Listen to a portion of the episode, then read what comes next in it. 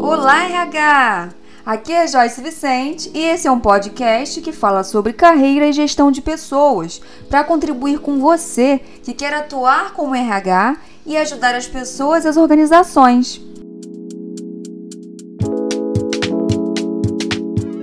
O que, que é recrutamento e seleção? Qual é a importância disso aí para o dia a dia de vocês? Sobre esse esse assunto tão, esse subsistema tão comum né, da área de RH e que vem passando por tantas mudanças. Eu vou falar rapidamente sobre algumas técnicas com vocês, mas vou falar o que é recrutamento e seleção, para quem não conhece, para quem está chegando agora, para quem pensa em trabalhar com isso, e a diferença né, do recrutamento e seleção por competências. E vou falar sobre essas técnicas principais de recrutamento e seleção, para vocês poderem se aprofundar. Então, vamos lá. Recrutamento para o Chavenato, né, que é um teórico que eu trago sempre aqui para vocês, porque tecnicamente ele traz os subsistemas de RH bem organizados para a gente entender, ele fala que recrutamento é o conjunto de atividades desenhadas para atrair candidatos qualificados para uma organização. Já a seleção é o processo de escolher o melhor candidato para o cargo. Então, qual é a diferença? Né? No recrutamento, eu busco ali formas de atrair esse candidato. E na seleção, eu escolho esse candidato através de algumas técnicas que eu vou explicar aqui para você.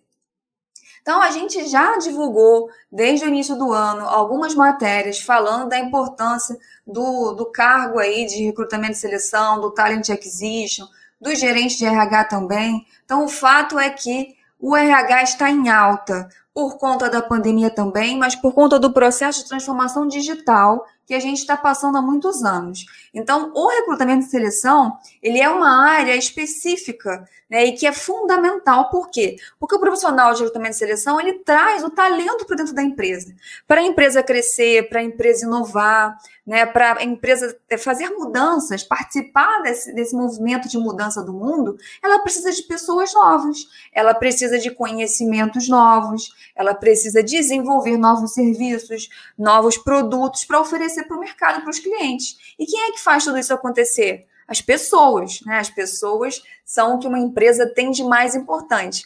E quem é que vai ajudar a trazer essa pessoa certa para o lugar certo? É o profissional de recrutamento e seleção.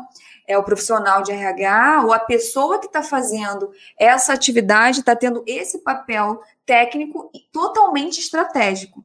Então, esse, esse papel hoje que está sendo tão falado do Talent Acquisition, o que é o Talent Acquisition? É o profissional especialista em aquisição de talentos. Olha que nome bonito, né? É o profissional que vai ajudar a trazer o talento para a empresa. Então, está sendo uma área e uma atividade muito demandada. Se a gente for olhar em todas as, as áreas de recrutamento e seleção, em todos os subsistemas, a área de recrutamento é o que tem mais demanda. Por quê? Porque realmente as empresas estão contratando muito, estão mudando a sua força de trabalho por conta da necessidade de requalificação também. Então, se a empresa não tem condições de buscar internamente pelos seus profissionais, ela vai buscar em consultoria né? Ou se ela não tem condições de desenvolver quem está dentro, ela vai ter que trazer gente nova. Ok? Então, existe o espaço para o profissional de recrutamento e seleção é, em, dois, em dois lugares, né? Enquanto consultor, para fazer esse trabalho numa consultoria ou atuando por conta própria, e enquanto profissional que vai ter essa posição estratégica dentro de uma empresa. Pode ser quem está começando agora a trabalhar numa posição mais operacional de triagem de currículo, de análise curricular, né, de etapas iniciais de uma entrevista, mas é fato que esse profissional está tendo cada vez mais um espaço para essa atuação mais estratégica. E quando eu falo estratégia, é o quê? É estar tá junto do negócio, é estar tá ajudando o dono da empresa a definir qual, quais as competências, qual o perfil ideal para a empresa. Então, é uma área que vai crescer cada vez mais para dar conta dessas mudanças do mercado. Então, quem se identifica, quem quer atuar de forma generalista no RH, precisa se capacitar, né, estudar bastante sobre esse tema para ser o melhor aí no dia a dia no que está fazendo. As etapas de recrutamento de seleção, elas começam, a, a, etapa principal é a abertura da vaga. Tudo começa com a, com a necessidade. Então, a área, a empresa define que ela vai precisar contratar um profissional X, né? Eu vou precisar contratar uma recepcionista. Então, vai existir a demanda para o RH ou para algum profissional sobre isso. Depois que existe essa demanda, a gente mapear o perfil direitinho, tudo que vai ter que ser divulgado, a gente vai fazer divulgação nos canais, né? Ou vai ser divulgado no site da empresa, no LinkedIn, ou vai ser divulgado em sites de recrutamento como vagas.com, Cato e outros. Ou vai ser utilizado um ATS, né? Um sistema de rastreamento que está sendo muito comum hoje, que usa inteligência artificial para automatizar algumas etapas dessa divulgação dessa triagem. E aí vai para a triagem de currículo, que é onde a gente vai olhar e vai começar a selecionar essas pessoas que têm relação, que está dentro do perfil da vaga. E aí a gente vai para a fase né, da seleção, que já usa aí uma técnica de seleção, que é ou usar algum teste, que pode ser teste técnico, pode ser um teste comportamental, como o Profiler, né, que a gente faz aqui a formação em analista comportamental, pode ser dinâmica, podem ser questionários, né, que a gente vai aplicar para conhecer melhor o candidato, para fazer o famoso fit cultural, saber se ele tá, se os comportamentos dele estão dentro do que a empresa espera. E aí a gente vai para a entrevista para poder de fato conhecer essa pessoa e fechar esse processo dando um retorno. Então essas são as etapas principais. Esse retorno é tanto para o candidato que participou, tanto para o candidato que foi aprovado e tanto para a área, né, que está ali participando e está tá tendo interesse em trazer esse profissional. Então, são muitos benefícios que um processo de recrutamento de seleção bem feito traz para a empresa. Né? Redução de turnover, de rotatividade, porque se eu tenho a pessoa certa no lugar certo, eu não vou ter altos custos de rotatividade, porque é muito caro a empresa gastar tempo no processo seletivo, trazer o profissional, treinar o profissional e daqui a dois, três meses, cinco, seis, a pessoa sai e você tem que começar todo o processo de novo. Né? É caro, dá trabalho, muda a estrutura interna, né? traz uma série de problemas. Então, um processo de, de recrutamento de seleção bem feito, ele reduz turnover e a gente consegue acompanhar isso com números para mostrar para a empresa a importância disso ajuda a aproximar a, a área solicitante. Não, se eu estou ali tentando conhecer do negócio, tentando conhecer o que a área faz para poder fazer o meu trabalho bem feito, trazer aquela pessoa certa, eu vou naturalmente me aproximar mais dessa área, entender mais as dores, o que eles fazem, para poder trazer essa pessoa o mais de forma mais assertiva possível. Eu reduzo os custos, como eu já falei, né? Com a seleção, com um processo bem organizado, com a redução do turnover. Eu reforço a marca da minha empresa positivamente, porque se eu estou fazendo um processo claro, se eu estou dando retorno para os candidatos, isso tudo está nas redes sociais. Se eu estou fazendo um processo de onboarding, de integração, ou seja, quando a pessoa chega para ser quando ela é contratada e chega para trabalhar na empresa, ela é bem recebida, né? Eu integro, eu falo da empresa, eu dou um kit de boas-vindas para ela. Tudo isso mostra para o mercado que a, que a empresa tem um investimento nas pessoas. E isso é muito positivo, vai atrair cada vez mais talentos. E, claro, vai é, contribuir para o engajamento interno, porque muitas vezes o recrutamento ele é feito também internamente. Um processo bem organizado de recrutamento e seleção mostra para quem está dentro o que, que pode ser feito para ele poder crescer, para ele se desenvolver, para ele trabalhar em outra área, né? E quando você traz uma pessoa certa, isso também contribui para o engajamento, porque essa pessoa vai estar cada vez mais aderente e vai trabalhar em equipe. Então, o recrutamento de seleção por competências é esse processo de recrutamento onde a gente acaba com essas perguntas coercitivas, com essas formas e técnicas de, de recrutar e de entrevistar as pessoas que está sendo tão mal falado hoje no mercado. Então, esse recrutamento de seleção por competências, ele depende de uma boa descrição de cargos para poder definir todas as atividades e dessas atividades desdobrar as competências, ou seja, os conhecimentos, as habilidades e a atitude. Conhecimento é tudo que essa pessoa precisa saber. Habilidade é tudo aquilo que ela precisa saber fazer né? E atitude são os comportamentos, é ela saber colocar em prática, ela fazer diferente. Então, quando eu defino as competências exigidas para esse cargo de recepcionista, por exemplo, eu vou fazer perguntas específicas para essa pessoa para saber as experiências dela ou as competências dela para exercer esse cargo. Eu não vou ficar fazendo perguntas que eu, que eu acho que são boas, como qual animal você seria, ou coisas do tipo que a gente vê por aí no mercado.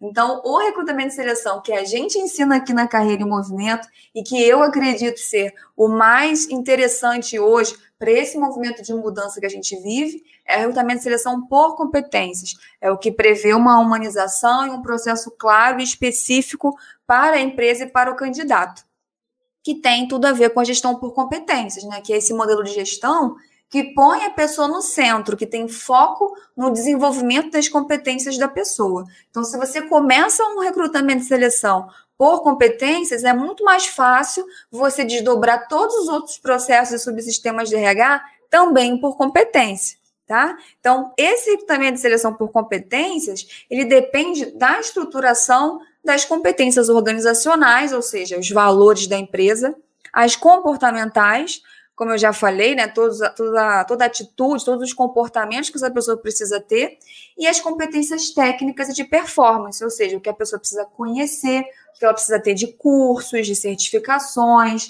qual é o tipo de resultado que ela tem que dar. Então, quando a gente define isso para cada cargo, eu vou saber como aplicar de forma muito assertiva as técnicas de seleção. Fica muito mais fácil saber como conduzir esse processo e como entender quem é a pessoa mais certa para o cargo.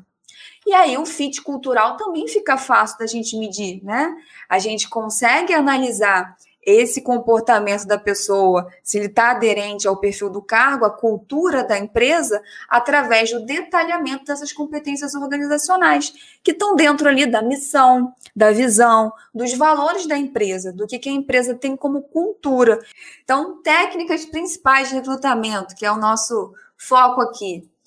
Para recrutamento, né, para eu poder selecionar qual é o tipo de de perfil, né? Como eu vou criar essa estratégia de recrutamento, seleção, eu preciso definir essas competências, como eu falei, e o perfil da vaga.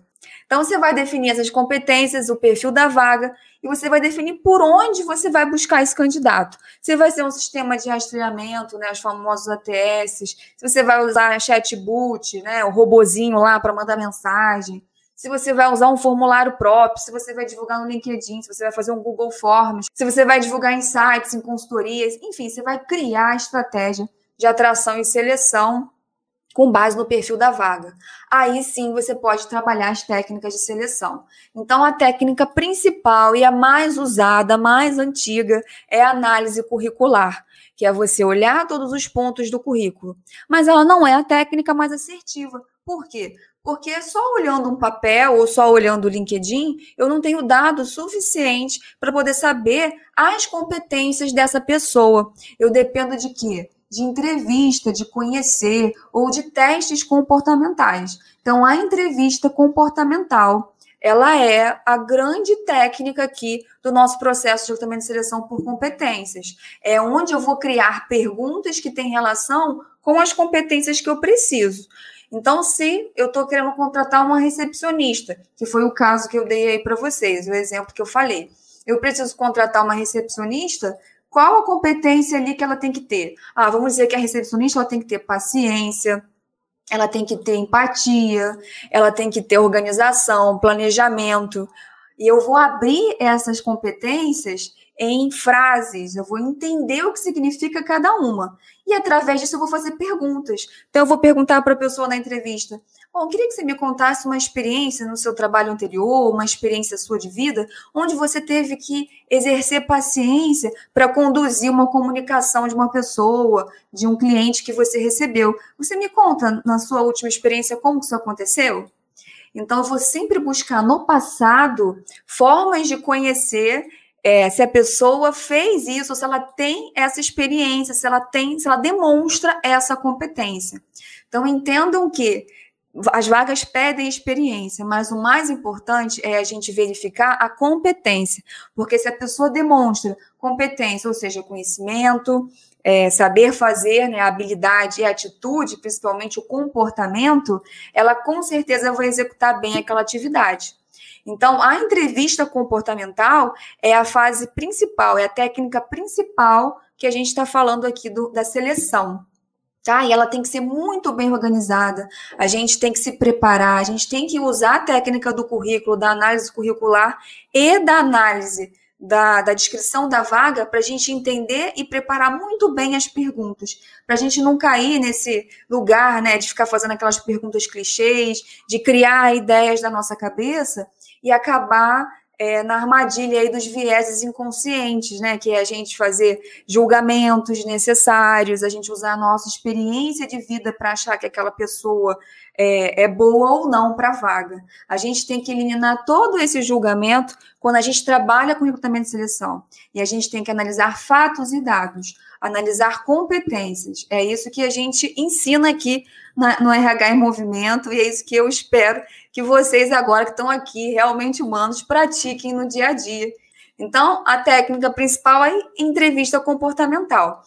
Se você puder usar a técnica do teste comportamental, eu acho maravilhoso. Né? Eu já falei aqui sobre gestão comportamental. Quem é aluno aí né, da, da, nossa formação analista comportamental, do RH em movimento, sabe o quanto isso é importante. Então, se eu tenho ali, pegando o mesmo exemplo da recepcionista, se eu tenho o, a competência de empatia, de paciência, e eu vi, verifiquei na entrevista que a pessoa é, demonstra essas competências, eu vou aplicar um mapeamento comportamental e vou olhar qual o percentual ali da paciência, da empatia que está sendo demonstrado ali no perfil dessa pessoa. E com todas essas informações, eu vou montar o meu parecer e vou mostrar para a área solicitante, para o gestor, todo o perfil dessa pessoa, para poder ele ter mais confiança, né? E eu mostrar toda a assertividade, o detalhamento do processo que está sendo feito para ele. Isso vai dar muito mais, é, vamos dizer assim, vai facilitar e vai trazer muito mais valor para o nosso trabalho. Então, os testes podem ser técnicos também, por exemplo, se eu quero verificar se a pessoa tem Excel, se a pessoa tem inglês, se, ela, se existe alguma competência técnica muito específica e que tem que ser avaliada, porque isso vai ser determinante para o resultado da pessoa no cargo, eu posso criar também um teste técnico. Mas como a gente já tem a frase aí, clichê do Peter Drucker, né? As pessoas são contratadas pelas habilidades técnicas e são demitidas pelos comportamentos a fazer testes e mapeamentos comportamentais é hoje o que a maioria das empresas utilizam, né? É o que está sendo mais utilizado hoje no mercado, porque quando a gente identifica que a pessoa tem comportamentos que é algo mais, mais difícil de desenvolver, eu vou treinar a parte técnica, eu vou trazer a pessoa que tem a paciência, a empatia, e vou treinar ela no Excel, né? Eu vou talvez é, deixar para ela um planejamento para desenvolver o inglês, tá? Então, é uma técnica é, os testes também é, técnicos, mas é, hoje eles estão sendo menos utilizados, dependendo do cargo que a pessoa vai exercer, tá bom? Por isso que tudo depende, depende do perfil do cargo. E as técnicas de simulação dinâmicas de grupo, né? Então, a, a dinâmica de grupo, ela também é um fator que demonstra a parte comportamental, né? São os jogos, as dinâmicas, para a gente poder ver a habilidade da pessoa e, e, também checar as competências. Então, mais uma vez, se eu tenho ali a competência de empatia, de paciência para o cargo de recepção, na hora que a pessoa tiver numa, num jogo, né, ou numa dinâmica de grupo, eu vou buscar ali analisar os comportamentos dela com relação a essas competências. Não é o meu julgamento se a pessoa foi fez uma boa apresentação uma apresentação ruim, ou se ela está jogando bem ou mal. É o que eu tenho ali como pré-requisito para avaliar, né, conforme as competências exigidas para o cargo dela, ok? Então, dicas principais: seleção, para você fazer uma boa seleção, tenha transparência na comunicação. Use mapeamentos comportamentais, como eu falei, se for possível. A gente tem várias ferramentas no mercado, a gente trabalha aqui com profiler. Então, se prepare para a entrevista. O profissional de recrutamento de seleção, ele precisa se preparar, como eu falei. Preparar as perguntas, preparar o currículo, se organizar, para você, de fato, fazer uma entrevista focada em analisar competências e não com base em achismo, né, em julgamentos que você é humano, eu sou humana. Eu posso achar que uma pessoa que estudou na, na Universidade X ou Y tem mais capacidade para esse cargo, mas isso pode ser um julgamento muito errado. Eu tenho que avaliar realmente com base no que a pessoa vai demonstrar ali, se ela tem ou não aqueles comportamentos, aquele conhecimento, aquela habilidade específica, tá? Então, existe a técnica STAR. Basicamente, é STAR porque ela traz ali, para a gente não esquecer, né? A situação, a tarefa, a ação, o resultado. Então, para você não esquecer, lembra do STAR, que são quatro letrinhas aí. Então, eu tenho que pedir para a pessoa descrever uma situação em que ela demonstrou aquela competência que eu quero avaliar. Eu posso perguntar para ela, né? Quando ela executava a tarefa X, vamos pegar o exemplo da recepcionista. Quando você desenvolvia atividade de recepção no seu emprego anterior, quais eram as suas tarefas? O que, que você fazia? Como você fazia? Que atitudes você tomou na situação que você descreveu? Que você usou a paciência? Como é que você fez isso? Que resultado isso, isso teve? Que resultado você alcançou? Então, é uma técnica antiga, mas que ajuda muito a gente a analisar as competências e sair aí desse processo de julgamento, tá? Então, o processo seletivo ele deve garantir essa experiência de valor para o indivíduo e para o empregador tá? Então, a pessoa que está passando pelo processo ali com você, ela pode ser uma possível cliente da empresa, ela pode ser um possível talento, a pessoa que vai trazer né, o melhor faturamento, o melhor resultado para sua empresa, a pessoa que vai falar da empresa e vai abrir muitas portas. Então, a gente precisa, primeiro, garantir essa experiência de valor, porque você está lidando com um ser humano, né? Você é um realmente humano, uma realmente humana. Então você tem que pensar que ali você tem uma pessoa. Né? Eu não vou tratar a pessoa como eu não gostaria de ser tratado. E se eu me trataria desse jeito, eu não vou tratar o outro assim, né? Eu tenho que fazer o melhor que eu posso. Então, eu tenho que garantir uma experiência de valor para essa pessoa. É, e trazer uma experiência também para o empregador que vai receber essa pessoa, para o seu cliente interno que está ali esperando a vaga. Às vezes o RH cria burocracias desnecessárias, né? o RH ele acha que o processo dele é mais importante né, do, que o, do que a área está colocando. Então, se a área pede que a pessoa seja contratada em 30 dias, no máximo, porque ela tem uma urgência, o RH tem um processo que a contratação é feita com 60, é, o RH às vezes ingessa isso, eu já vi isso acontecer na prática, gente. Então, vamos pensar que o nosso trabalho ali é dar suporte, né? É trabalhar o resultado. Então, se eu sei que aquela pessoa é importante para a empresa, eu vou desburocratizar o processo, eu vou entender a realidade e vou trazer aquela pessoa para perto, perto, vou garantir uma experiência para o líder também que está trabalhando comigo, ele perceber o quanto que eu estou junto dele, sabe? Então, tudo isso todas essas interfaces, tanto com candidato quanto com gestor, com solicitante, é importante a gente trabalhar e fazer da melhor forma, porque isso traz valor para o nosso trabalho, faz a gente crescer enquanto profissional e a nossa contribui contribuição como realmente humano também, né? Para mudar essa realidade, esse comportamento que a gente tanto fala nas empresas que precisa ser modificado. A mudança começa com a gente, não é mesmo?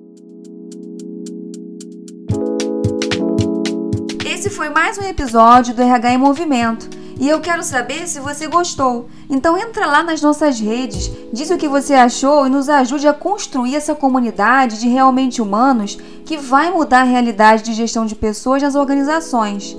Você me encontra no Instagram como carreira.vc, no YouTube como Carreira em Movimento, no LinkedIn também como Carreira em Movimento e como Joyce Vicente. Até o próximo episódio.